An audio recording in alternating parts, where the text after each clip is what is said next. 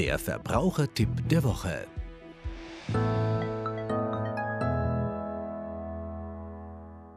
Wir sagen immer Ja der Steuererklärung plus fünf Jahre. Und wir meinen mit Dokumenten die gesamte Erklärung inklusive Anhänge.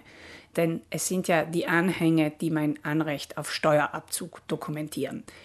Das Ganze ändert sich ein bisschen, wenn ich Energiesparmaßnahmen des Staats in Anspruch nehme und diese von der Steuer absetze. Hier muss ich die gesamte Dokumentation für 15 Jahre aufbewahren, da nämlich die Steuerabschreibung im Normalfall über 10 Jahre erfolgt und ab dem 10. Jahr dann erst die 5 Jahre Aufbewahrungsfrist startet. Ganz, ganz wichtig, wenn hier Kassenbons oder Bankomatbelege dabei sind auf chemischem Papier, müssten diese unbedingt fotokopiert werden, da dieses Papier erfahrungsgemäß nach wenigen Monaten ausbleicht und unter Umständen nicht mehr lesbar ist.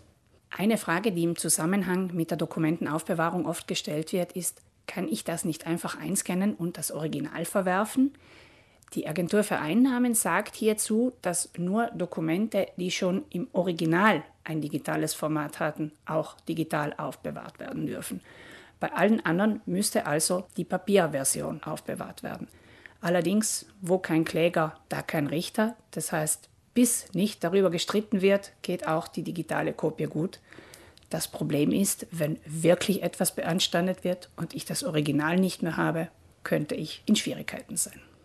Grundsätzlich sollten die Dokumente immer so lange aufbewahrt werden, wie aus ihnen ein Rechtsanspruch erwachsen kann. Das kann mein eigener sein oder jener einer dritten Partei mir gegenüber, gegen den ich mich dann wehren muss. Wenn Sie zum Beispiel den Beleg für die Zahlung der Autosteuer nicht mehr haben, dann werden Sie sich sehr schwer tun, nachzuweisen, dass diese schon bezahlt wurde. Im Normalfall also besser ein oder zwei Jahre länger aufbehalten als vom Gesetz vorgeschrieben.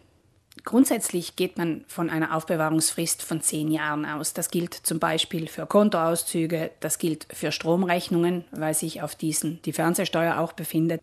Das lässt sich auch auf die Kondominiumspesen anwenden, zum Beispiel wenn außerordentliche Arbeiten waren. Bei ordentlichen Ausgaben reichen fünf Jahre.